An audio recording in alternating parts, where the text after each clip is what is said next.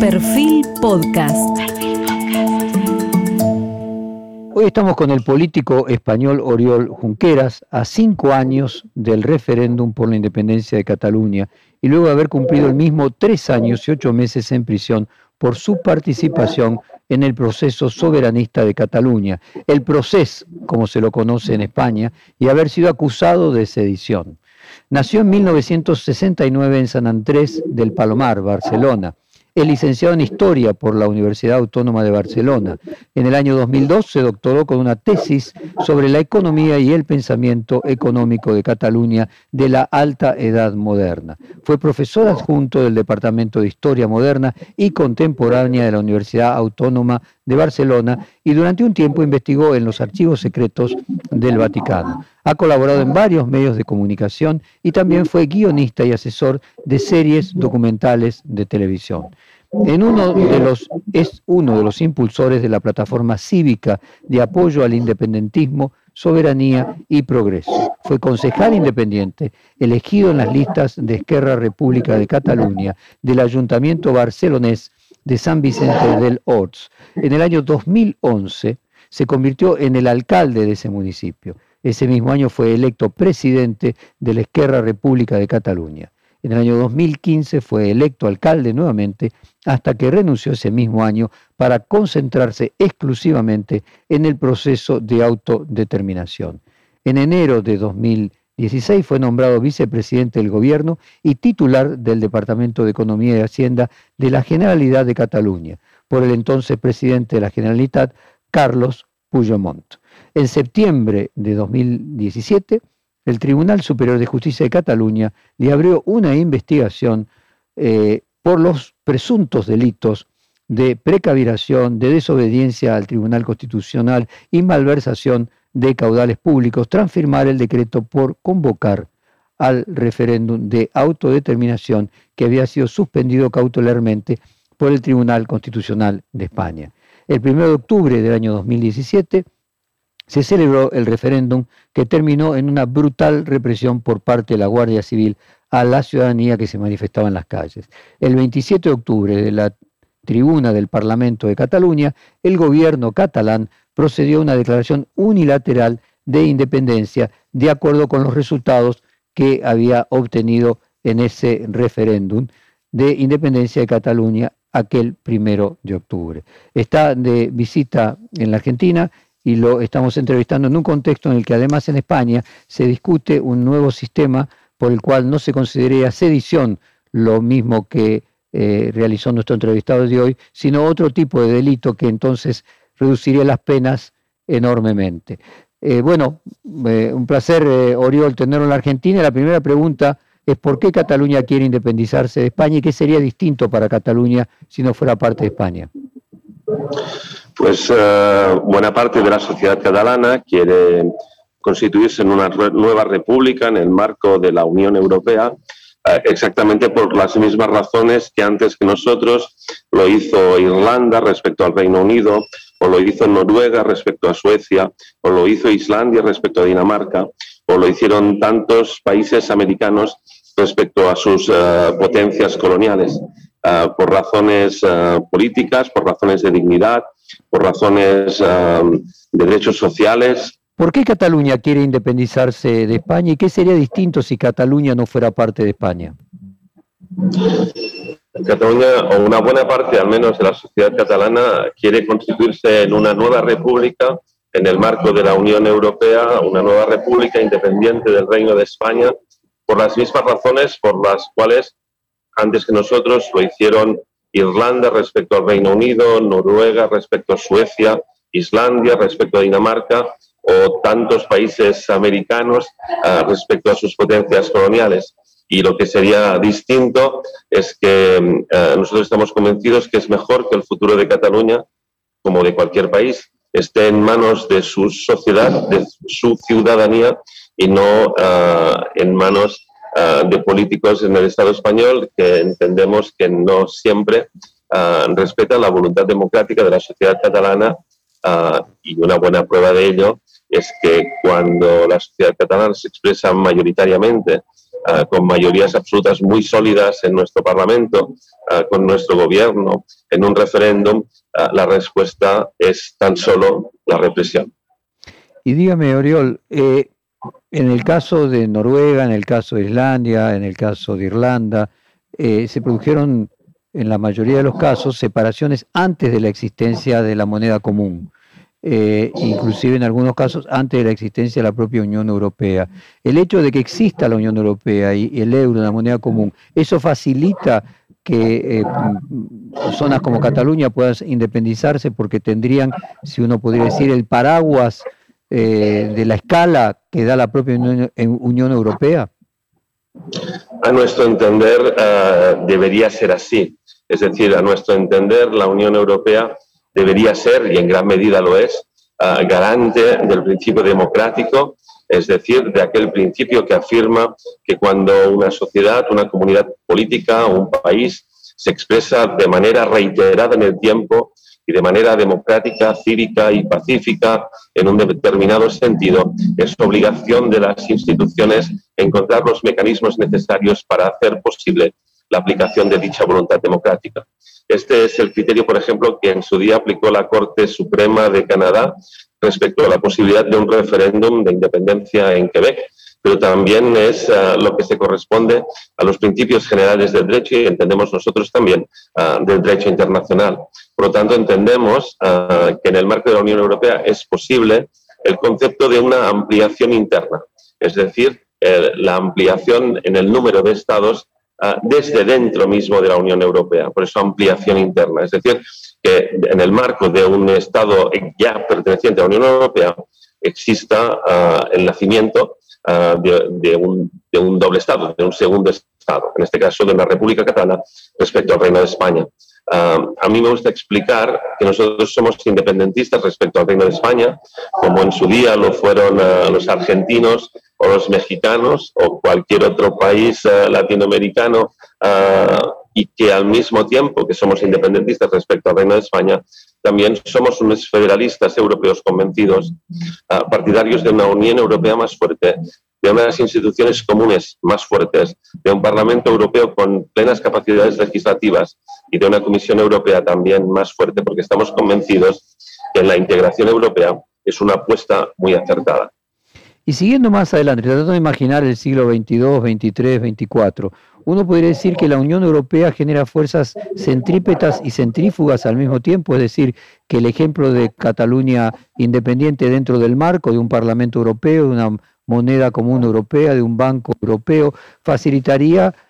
una especie de disolución de las naciones-estado para que pasen a ser más las regiones, con algo más parecido a Estados Unidos, donde podríamos decir los integrantes del Estado son 50 diferentes estados eh, más autónomos que, lo, que podrían ser 15 o 25 como pueden ir integrando la Unión Europea a través de países. Sí, nosotros eh, somos partidarios de la aplicación de un principio fundacional de la Unión Europea, que es el principio de subsidiariedad. Ah, según este principio, las decisiones deben ser tomadas siempre lo más cerca posible de la ciudadanía, de tal modo que aquello que pueda decidirse en el ámbito local se decida localmente, que aquello que pueda decidirse regionalmente se decida en el ámbito regional y no en ámbitos estatales, y que solo aquello que no pueda ser ah, decidido en el ámbito local, en el ámbito regional, en el ámbito estatal, sea competencia ah, del, marco, del marco común. A nosotros nos parece que este marco común puede ser ah, muy importante porque de hecho el mundo se enfrenta a retos, a dificultades que tienen un carácter muy global. Ah, el cambio climático, el efecto ah, de la guerra de Ucrania en ah, los precios energéticos, la inflación, el comportamiento de los tipos de interés, los mercados financieros y que por lo tanto es bueno que existan estructuras políticas amplias, estructuras políticas extensas, ambiciosas, que intenten responder a estos retos poniendo en común una parte relevante de sus recursos. Del mismo modo que tal vez sería bueno que en algún momento, eh, cuando así lo consideren oportuno, los Estados americanos encuentren también proyectos de integración eh, en forma tal vez de una moneda común, tal vez en forma de políticas fiscales coordinadas, tal vez en forma de libertad de la circulación de personas, de bienes, de servicios, de capitales, del mismo modo que estas cuatro cuestiones constituyen las libertades fundamentales de la Unión Europea. Por lo tanto, nos parece ah, que el mundo debe adaptarse, ah, debe adaptar la escala de la toma de decisiones a, la magnitud de los problemas a los cuales se enfrentan y es bueno que haya ah, poderes políticos muy cercanos a la ciudadanía, como en el ámbito local, y es bueno que haya poderes políticos muy extensos, muy amplios, capaces de responder a estos problemas globales. Oriol, usted es un experto en el eh, pensamiento económico y en historia moderna eh, y contemporánea, y al mismo tiempo investigó eh, de manera, en, su tesis concretamente, la economía y el pensamiento económico específicamente de Cataluña en la alta edad moderna. Le pido ahora al profesor de historia que trate de imaginarse el mundo de 20, del siglo XXII, XXIII, XXIV. ¿Usted se imagina esa idea de local, o sea, yo le hablaba de centrípeta y centrífuga, en el cual en lugar de países, eh, lo que vaya a haber son regiones eh, con mayor cantidad de integrantes de lo que hoy son las Naciones Unidas, eh, donde estén la suma de regiones en áreas regionales como es la Unión Europea, como podría ser Sudamérica, pero con la desaparición de los estados-nación y más regiones e incluso ciudades con su historia de influencia, ¿ese se imagina usted que sería el mundo del futuro?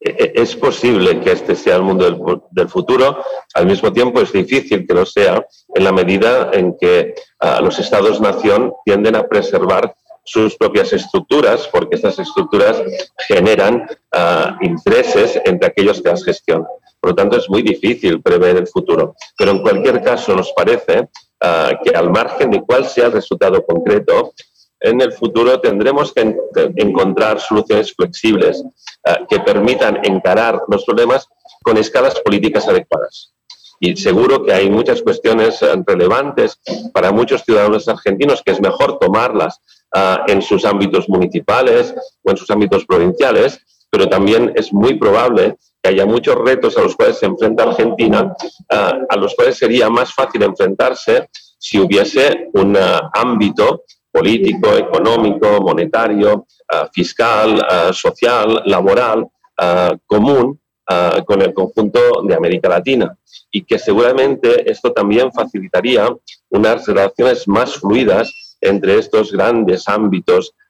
supraestatales entre la Unión Europea y un Mercosur tal vez más tal vez más ambicioso ah, en su extensión geográfica, en sus niveles de integración, de colaboración entre los distintos estados ah, latinoamericanos. Eh, es cierto que esto deben decidirlo cada uno de estos estados, ¿no? pero, pero es posible que esto Ah, forme parte del futuro y que facilitase un futuro en el que dispusiésemos de mejores herramientas para afrontar estos retos de carácter global. Eh, no, no, es necesario que desaparezcan los estados-nación para afrontar estos retos. De hecho, nosotros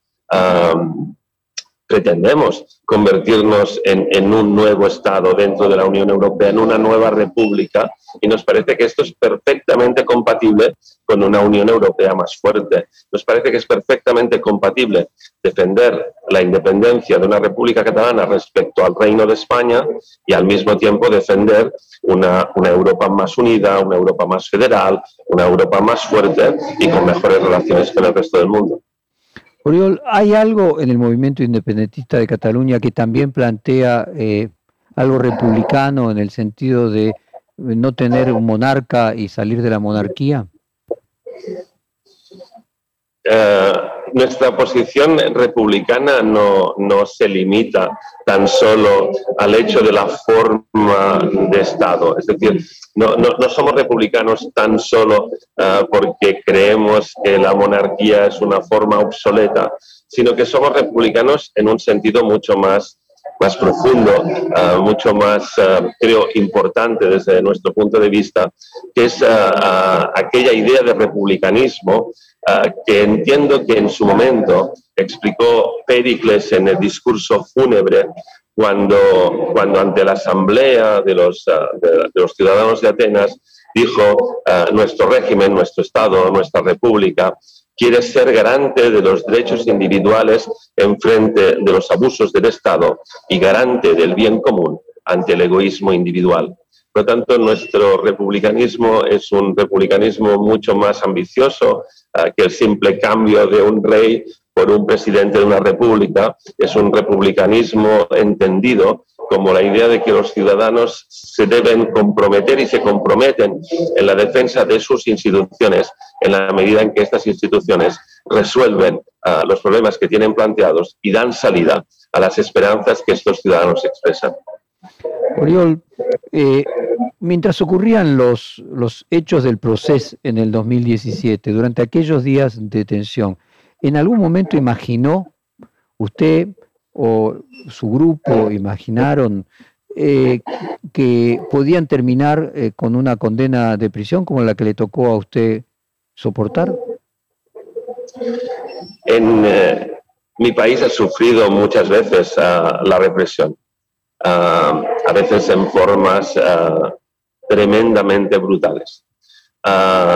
muchas de las familias de nuestro país han sufrido la represión reiteradamente, a veces generación tras generación. También eh, en el caso de mi familia, y por lo tanto era, era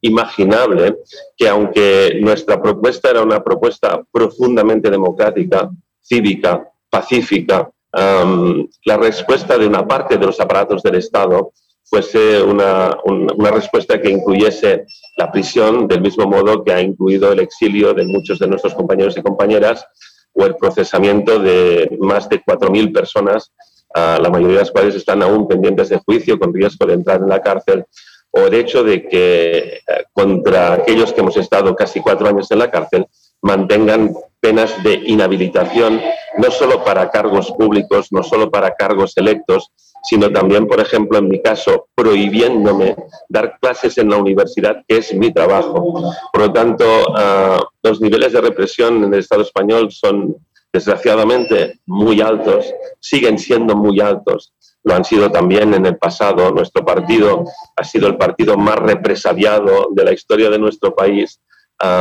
sin ninguna duda. y al mismo tiempo también es cierto ah, que a favor de nuestras posiciones, de nuestros criterios, también de nuestros criterios jurídicos, hemos obtenido apoyos muy significativos, como por ejemplo el Working Group de Detenciones Arbitrarias de Naciones Unidas, la Asamblea Parlamentaria del Consejo de Europa, el Comité de Derechos Humanos de Naciones Unidas, ah, que en este último caso en concreto dio al gobierno español un plazo de 180 días para adaptar su legislación e impedir que vuelvan a producirse situaciones como las que se han producido ah, en contra de, algunos de nosotros. por lo tanto, nosotros preveíamos que era posible ah, que nos pusiesen en la cárcel, aunque sabíamos que,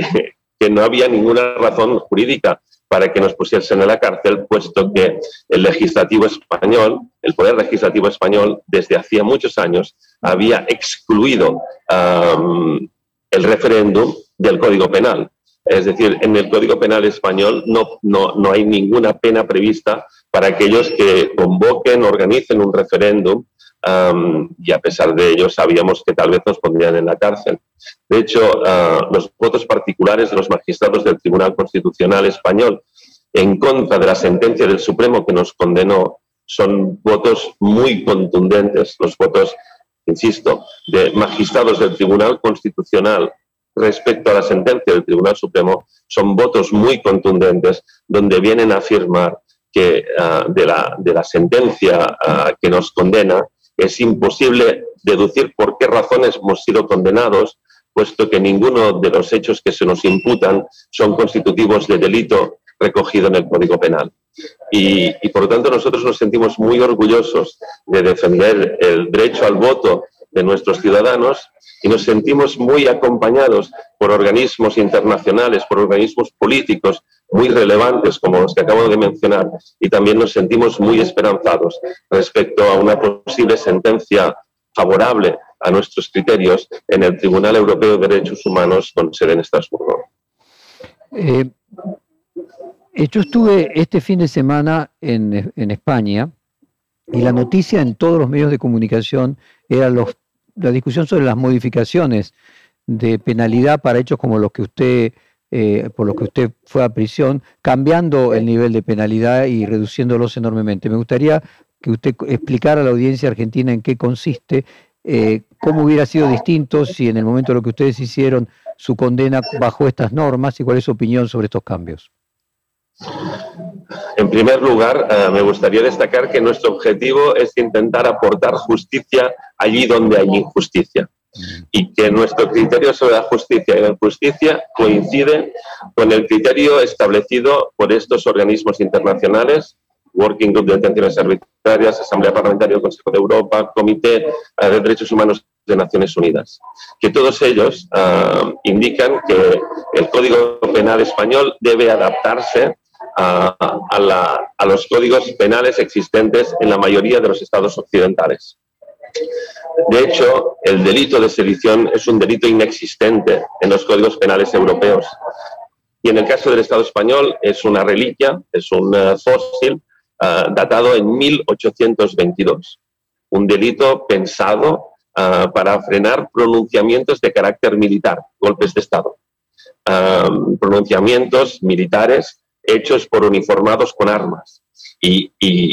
siempre ha sido inimaginable Ah, para, para, cualquier persona sensata que un delito de este tipo pueda aplicarse a, personas que no forman parte de ningún ejército, uh, que no van uniformados, que nunca jamás han utilizado ninguna arma y que lo único que han hecho es uh, poner urnas para facilitar el voto de la ciudadanía y ponerlas con el apoyo de una mayoría absoluta del Parlamento y con el apoyo de un gobierno. Uh, por lo tanto, a mí me parece que, que, la reforma del Código Penal español no, no es algo que responda a, a los intereses de, de, ningún grupo político en concreto, sino que responde a las exigencias internacionales que de forma reiterada ya se han producido sobre esta cuestión. De, de, del mismo modo que me parece que, que así debería ser uh, en cualquier país uh, latinoamericano, que cualquier uh, propuesta de carácter democrático, cívico, pacífico, uh, insisto, reiterada con sucesivas mayorías parlamentarias, con el apoyo de sucesivos gobiernos uno tras otro, deben poder encontrar una respuesta cuando son propuestas que en, sirven uh, para profundizar en la idea de principio democrático y en la idea de derechos humanos, entre los cuales sin duda, sin duda, sin duda, también se haya el derecho al voto. Oriol, déjeme entrar en el tema económico. Eh, económicamente, ¿podría sostenerse por sí misma una república catalana? Eh, ¿Implicaría una mejora económica para sus habitantes o habría que hacer esfuerzos? Sus habitantes tenían que hacer esfuerzos si lo que Cataluña eh, contribuye a España en términos tributarios es mayor o menor que lo que aporta. Yo, yo entiendo que en, en términos latinoamericanos uh, Cataluña puede parecer un país pequeño porque de hecho en, en extensión geográfica comparado con, uh, con los grandes países uh, de Latinoamérica somos un país geográficamente pequeño, es cierto. Pero al mismo tiempo, en términos europeos, también es evidente que hay muchos estados europeos plenamente consolidados que tienen menos población que Cataluña o que tienen menos Producto Interior Bruto que Cataluña. Por lo tanto, no, nos parece, estamos convencidos, que la dimensión no otorga derecho, que el derecho nace de la voluntad democrática, no, no de, que, de que, un territorio tenga una determinada extensión uh, geográfica o un determinado volumen de población. Estamos convencidos también que nuestra economía, a pesar de las dificultades que sin duda existen, que debemos esforzarnos en superar, es una economía dinámica, es una economía industrial, uh, es una economía potente en el ámbito de la gestión del conocimiento, uh, con universidades que a pesar de las dificultades financieras que sin duda existen, siempre aparecen entre las mejores universidades del mundo, con centros de investigación que son uh, punta de lanza en sus respectivos ámbitos a nivel mundial, en el ámbito de la biomedicina, en el ámbito de la química, de la química fina, de la farmacia, en el ámbito de la fotónica, en el ámbito de la cuántica, y, que también el nuestro es un país, un, territorio líder en startups tecnológicas, líder mundial en startups tecnológicas. Y por lo tanto, somos conscientes de que hay muchos aspectos a mejorar, siempre hay muchos aspectos a mejorar, pero que la nuestra es una economía dinámica, insisto, y que lo es en enorme medida ah, por, por, eh, el esfuerzo en la gestión del conocimiento, en, eh, en, tener, ah, en tener en cuenta el talento, en, en, la voluntad de atraer talento también exterior, y que en este sentido nos ayuda no tanto la, la retribución salarial que somos capaces de ofrecer a determinados científicos o científicas que vengan del exterior, sino en la calidad de nuestros servicios sociales, en la calidad de nuestro sistema educativo, de nuestro sistema de salud. Y nos parece que Europa es un buen ejemplo con países como Holanda, Dinamarca, Suecia, Noruega, Alemania, Cataluña. Es un buen ejemplo de cómo democracia, estado del bienestar y dinamismo económico, crecimiento económico, ah, no solo pueden, sino que muy a menudo se dan la mano. No solo pueden dársela, sino que se la dan, que son elementos que están profundamente entrelazados. Ah, sabemos que, que a veces, desde la perspectiva latinoamericana, parece que sea un poco incompatible el crecimiento económico, la libertad de empresa, la libre competencia, con el estado del bienestar, con un sistema educativo y con un sistema de salud eh, universal y gratuito. Pero también estamos convencidos que hay muchos casos en Europa que demuestran que es perfectamente compatible, que a menudo son sinónimos. Al revés, sabe, Oriol, eh, mi perspectiva era inversa, es decir, que Cataluña era un estado rico, que tenía un desarrollo industrial eh, por momentos superior que, el de las zonas más ricas del resto de España, eh, y que eh, desde el punto de vista de un movimiento independentista, los países, los estados nacionales se constituyen de sectores ricos y sectores menos ricos que unos subsidian al otro. A ver, le voy a poner el ejemplo de Argentina. Argentina en su nacimiento tuvo la provincia de Buenos Aires, donde está la ciudad de Buenos Aires, que era independiente del resto del país. Le pongo otro ejemplo, San Pablo,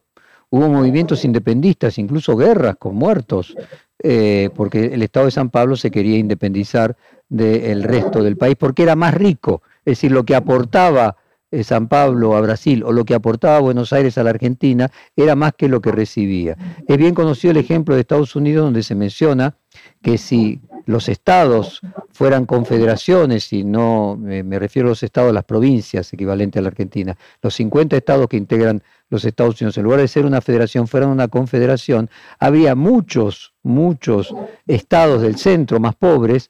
que no serían sustentables o la calidad de vida de las personas sería mucho mayor y al revés, los de los estados ricos, California o los estados del noreste norteamericano serían superhabitarios. ¿Hay algo en el tema económico donde finalmente los lugares más ricos subvencionan a los más pobres eh, y que finalmente Cataluña subvenciona en parte a, los lugares más pobres de España? No, no, no, sé si, si alguien puede llegar a pensar que por el hecho de ser un poco más pobres tuviésemos más derecho a ser independientes. Creo que son dos cuestiones ah, absolutamente ah, distintas. Y, en cualquier caso, la Unión Europea también es un buen ejemplo de cómo ah, conviven en un marco común ah, territorios que son muchos más ricos los unos que los otros. nos parece que la Unión Europea es un buen ejemplo de cómo encontrar equilibrio entre, entre las realidades económicas distintas. Nos parece que la Unión Europea es un buen ejemplo de cómo ah, países con mayores disponibilidad de renta, encuentran mecanismos para dar apoyo al crecimiento a regiones, a territorios con menos potencial. Nos parece que hay muchos ejemplos que permitirían encontrar soluciones de carácter económico a, la voluntad política de libertad. Nos parece que, que la cuestión económica no debería ser ni razón ni obstáculo para el ejercicio de la democracia. Y estamos absolutamente convencidos que nuestro deseo más sincero es que a todos ah, los territorios de nuestro entorno les vaya lo mejor posible. Ah, mi deseo es que les vaya lo mejor posible a España, a Portugal, a Francia, Italia, a Bélgica, Alemania, Suiza, a todo nuestro entorno. De hecho, mi deseo sería que le fuese lo mejor posible al mundo entero. ¿Por qué razón? Y al País Vasco, y a Galicia, y al resto de España, desde ya. ¿Sabe a dónde lo llevaba yo? Y no, decía que yo deseo que les vaya lo mejor posible. Claro. Y, decía, deseo que les vaya lo mejor posible, no solo por razones éticas, sino también desde un punto de vista económico. No hay nadie que en su sano juicio desee que le vaya mal a sus clientes y a sus proveedores. Y este criterio creo que es tan válido cuando se aplica a Cataluña respecto a España, como cuando se aplica a España respecto a Cataluña, o como cuando se aplica a España respecto a la Unión Europea o a la inversa. Mire, es decir, creo que, el, deseo que debería expresar cualquier político español es que a Cataluña le vaya lo mejor posible, del mismo modo que a mí me gustaría que le fuese lo mejor posible a España. No, no, no encuentro ninguna razón para pensar que un argentino no quiera que a España le vaya bien Ah, porque en su día mm, fue su metrópoli colonial y tampoco no encuentro ninguna razón para pensar que un ciudadano español quiera que Argentina le vaya mal, al contrario. No, yo iba por otro lado y quería aprovechar su condición de profesor de historia y que con una formación en la economía dentro de la historia, para tratar de elevar el, el nivel de nuestra discusión y de comprensión incluso como le planteaba antes, al siglo XXII o XXIII. O sea, no tengo ninguna duda de que a todo el mundo le conviene que sus vecinos le vaya bien. Eso es, es, es de sentido común. Yo lo que me preguntaba es si el sistema de Estados-naciones como está constituido hoy incluye sectores que subvencionan unos a otros eh, y que se construye una masa crítica en el cual los sectores más ricos son lo suficientemente ricos como para subvencionar a la cantidad de sectores más pobres y que en líneas generales mi planteo es si organizaciones como las Naciones Unidas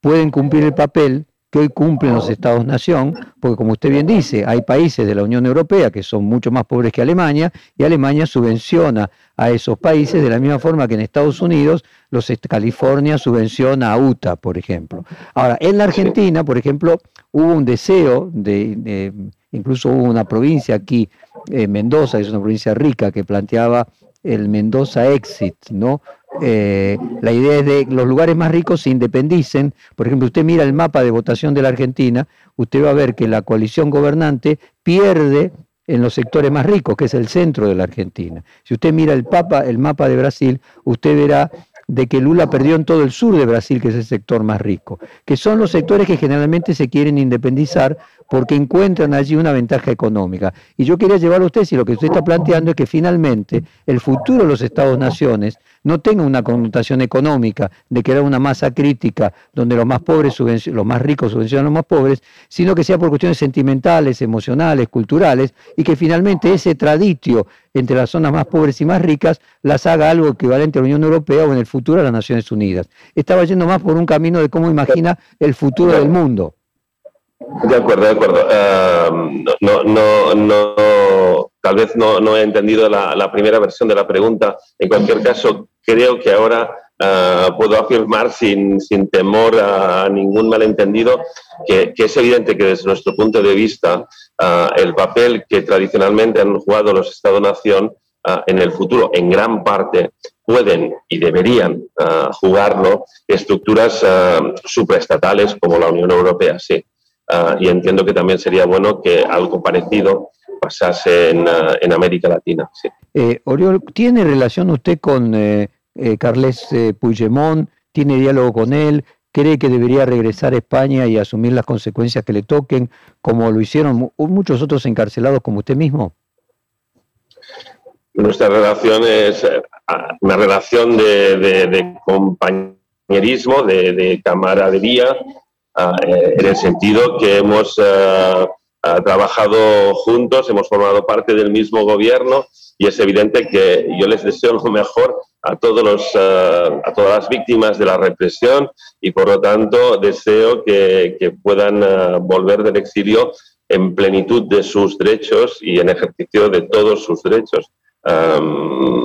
lo deseo para, para el presidente Carles Puigdemont y para todos los otros compañeros que están en exilio o todos aquellos que están pendientes de juicio o que sufren persecución de carácter económico Ah, porque mm, a pesar de que nos aplican ah, un delito ah, muy curioso, que, estoy convencido que, que, no existe en las democracias occidentales, el delito de malversación pensada. Es decir, reconocen que, que nunca hubo malversación, pero interpretan que tal vez pensamos en utilizar fondos públicos para hacer un referéndum y este delito de pensamiento se convierte en la causa de una condena. Ah,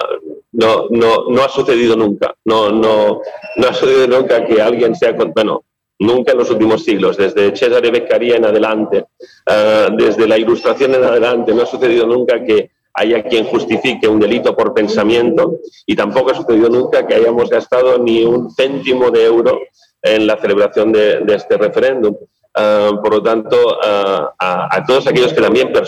eh, sufren persecución económica contra sus propias casas, contra las casas donde viven sus hijos. Yo les deseo a todos, a todos sin excepción, exiliados, represaliados,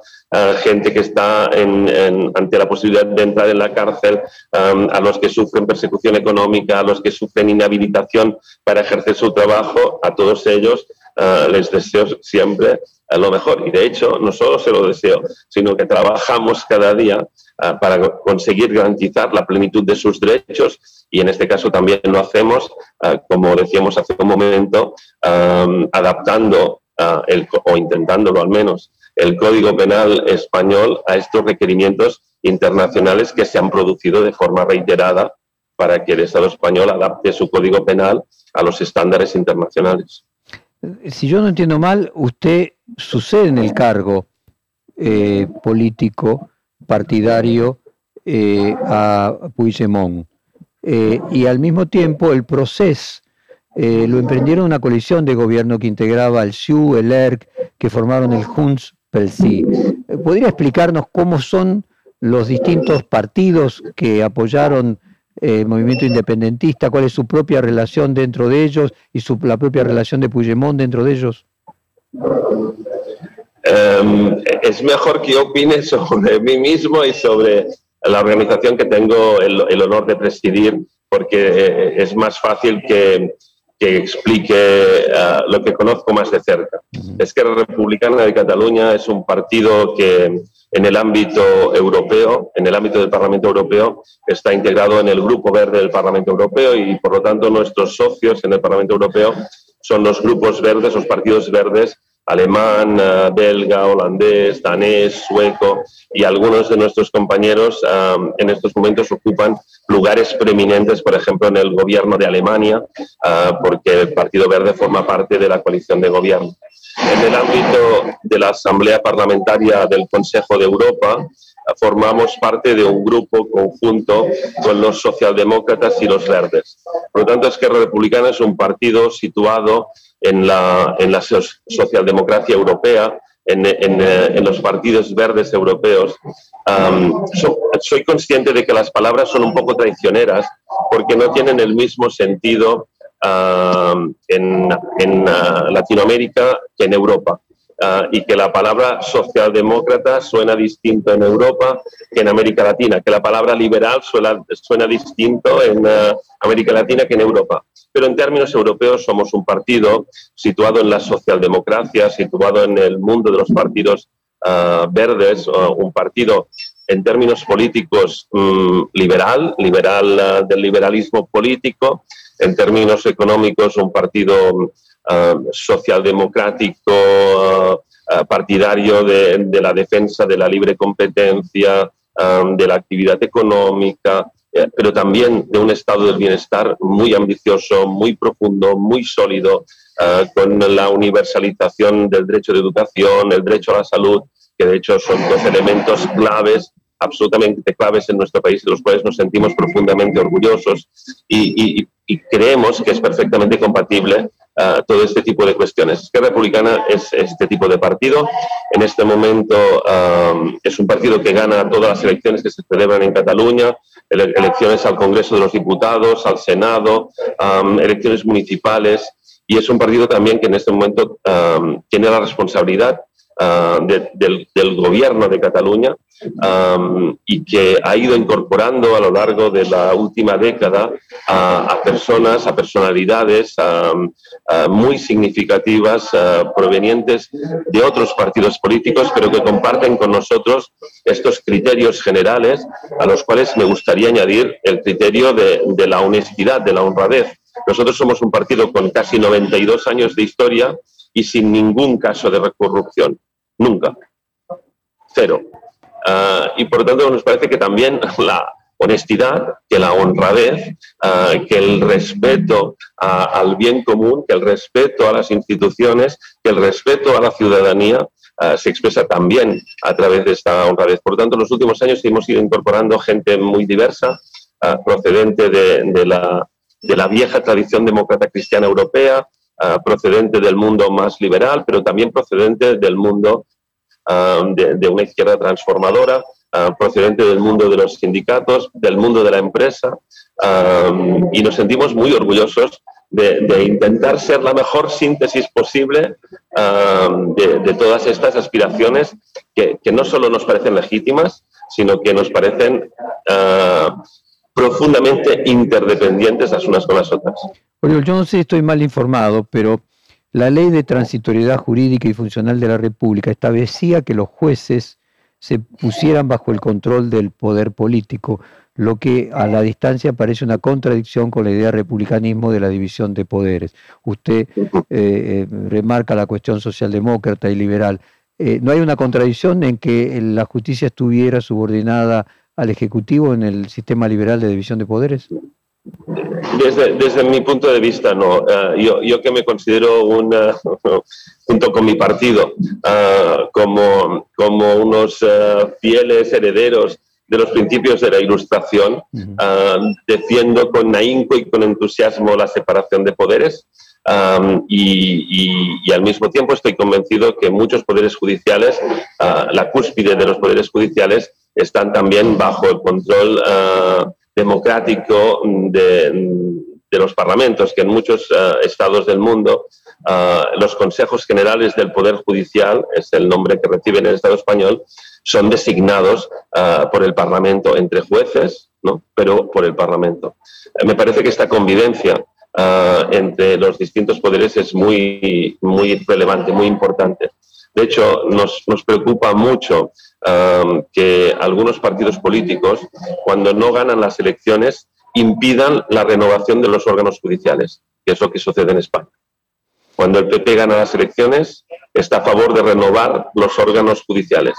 Cuando las pierde, impide la renovación de los órganos judiciales, porque intenta ganar fuera de las urnas aquello que no puede ganar en las urnas. Nos preocupa también no solo la politización de la justicia, sino también la judicialización excesiva de la política, en el sentido de que en algunas ocasiones al menos parece que haya una parte de, la judicatura que pretenda ah, convertirse en una especie de tercera cámara legislativa, e imponga la, expresión del legislativo, la expresión de las leyes. es un equilibrio sin duda muy delicado, muy delicado, y que precisamente porque es muy delicado exige el máximo respeto y, por nuestra parte lo tiene, y en ese sentido estoy convencido que muchísimos jueces, también en el Estado español, hacen su labor del mejor modo posible. Estoy convencido de ello. Pero también me parece que es indudable que una parte de, la judicatura ha adoptado un papel que no le corresponde a la hora de hacer política y de imponer soluciones políticas que manifiestamente son contrarias a las mayorías democráticas. Y creo que cuando las mayorías democráticas son, como en nuestro caso lo son, respetuosas ah, con el principio democrático, respetuosas ah, con los derechos humanos, respetuosas con los principios generales del derecho, respetuosas con la, filosofía del derecho del mundo occidental, creo que, que, deberían ser respetadas estas mayorías democráticas. Por lo tanto, soy consciente de que es un equilibrio delicado y precisamente porque soy consciente de que lo es, insisto en que es muy importante que nos esforcemos todos en, en hacerlo compatible. En, América Latina en estos momentos también se viven ah, situaciones complejas de la relación entre la judicatura y los poderes legislativos y lo hemos visto cuando en algunos casos algún eh, presidente o presidenta en ejercicio, mm, Dilma Rousseff, ha sido apartada de su cargo, o cuando un candidato a las elecciones presidenciales, el presidente Lula, por ejemplo, se le impidió ser candidato a unas elecciones presidenciales. Lo hemos visto cuando al actual presidente de la República de Colombia, cuando era alcalde de Bogotá, se le apartó temporalmente también de su cargo. Creemos que a veces de forma poco justificada. En cualquier caso, en nuestro caso, de forma tremendamente injustificada. Y insisto, no es porque lo digamos nosotros, sino porque así lo dicen todos los organismos internacionales que se han expresado sobre la cuestión. ¿Le sorprendió el indulto de Pedro Sánchez? Creo que, el gobierno español eh, también era consciente de, de estos argumentos que llegaban desde organismos internacionales. De hecho, um, nuestro indulto de la pena de prisión, no de la de inhabilitación, no la de la persecución económica, no la de prohibirnos ejercer nuestro trabajo como profesor universitario en este caso.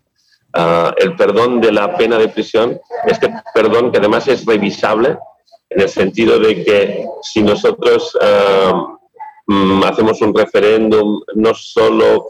intentarán hacernos cumplir la pena pendiente, sino que nos añadirán una nueva pena. ¿sí? Por lo tanto, es un, perdón revisable, parcial. coincidió, dicho perdón, ah, con el posicionamiento muy claro de la Asamblea Parlamentaria del Consejo de Europa, donde la mayoría de los diputados del Grupo Socialista Europeo y la mayoría de los diputados del Partido Popular Europeo votaron a favor del informe Silevich que pedía nuestra libertad, que pedía el retorno de los exiliados, que pedía, el fin de las inhabilitaciones y la reparación del daño causado ah, como medida de respeto no solo a nuestros derechos como electos, sino a los derechos de nuestros electores. Por lo tanto, creo que en, arrastrando los pies, a menudo arrastrando los pies, el gobierno español intenta adaptar um, el código penal y las, um, y las consecuencias penales a estos criterios internacionales. En octubre pasado se rompió la coalición de gobierno independentista catalana, quedó gobernando en solitario su partido, el que usted preside, el ERC. ¿Tuvieron que ver los indultos que alguna vez eh, llevaron adelante el proceso, aunque exiliados hayan quedado libres porque estaban en Bélgica, mientras que otros fueron procesados y encarcelados. O sea, esta diferencia de situación entre unos y otros, ¿tuvo algo que ver? Estoy convencido que no, puesto que ah, ambas formaciones políticas tenían encarcelados y ambas ah, formaciones políticas tienen exiliados. Por lo tanto, estoy convencido ah, que este no es el caso. Creo que, y así lo expresaron algunos de los máximos dirigentes de, de la otra formación política, um, que ante la, ante la crisis económica existente, uh, en Cataluña tenemos en este momento una inflación uh, del 9% interanual, uh, muy lejos del 88% de Argentina, 9%. Para nosotros es una inflación muy grande, no, estamos, no estamos nada acostumbrados a inflaciones del 9%. Durante muchos años hemos tenido inflaciones del del 0, del 1, del 2%. Algunos dirigentes públicamente, algunos dirigentes del otro partido, afirmaron que ante esta crisis era mejor no estar en el gobierno para no asumir la responsabilidad de gestionar la crisis y que era mejor esperar en la oposición que llegasen momentos más favorables. A nosotros no nos gusta nunca renunciar a nuestras responsabilidades y creemos que tenemos la obligación de asumirlas todas Ah, y del mismo modo que asumimos la responsabilidad ah, de ser encarcelados en defensa de la democracia, también asumimos la responsabilidad de gestionar la situación económica y social y estamos convencidos que con el compromiso de nuestra sociedad somos capaces de superar las dificultades presentes, que sin duda existen, insisto, en un 9% de inflación interanual, pero también con unas potencialidades muy grandes de nuestra economía, como mencionaba hace unos pocos minutos. Uriol, déjeme tener su opinión sobre el proceso eh, político general de España y Europa. Ganó Giorgia Meloni en Italia eh, con una corriente más de extrema derecha. En su propio país usted tiene las manifestaciones más libertarias de Ayuso en, en, Madrid.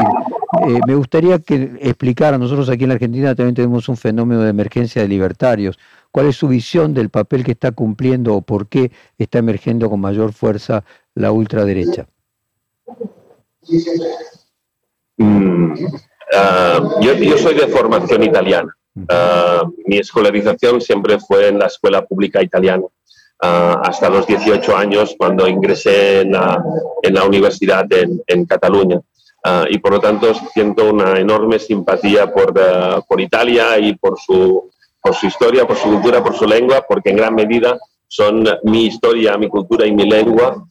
y he tenido la suerte de vivir un tiempo en Roma mientras trabajaba como investigador en el Archivo Secreto del Vaticano, del mismo modo que he tenido la suerte de vivir algún tiempo en Bruselas um, cuando era diputado en el Parlamento Europeo. Uh, y sin duda, sin duda, sin duda, uh,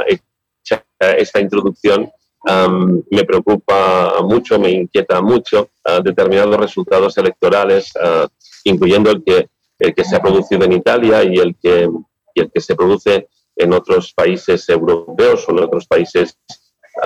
del mundo. Me parece que, una manera de entender esto es que muy a menudo los estados individualmente no, tienen las herramientas necesarias para resolver los grandes problemas y, cuando la ciudadanía uh, mira sus poderes públicos buscando una solución, uh, tal vez como pasa en Argentina, donde una, parte importante de la sociedad probablemente ah, busca una solución a la situación de inflación, por ejemplo. Cuando mira sus gobiernos y sus gobiernos no tienen herramientas para resolver dicha situación, se produce una situación de, decepción, ah, de preocupación, tal vez en algunos casos incluso de, tristeza, que hace que una parte de la ciudadanía, una parte de la sociedad ah, tenga la tentación, caiga en la tentación de buscar soluciones de carácter excesivamente simplista.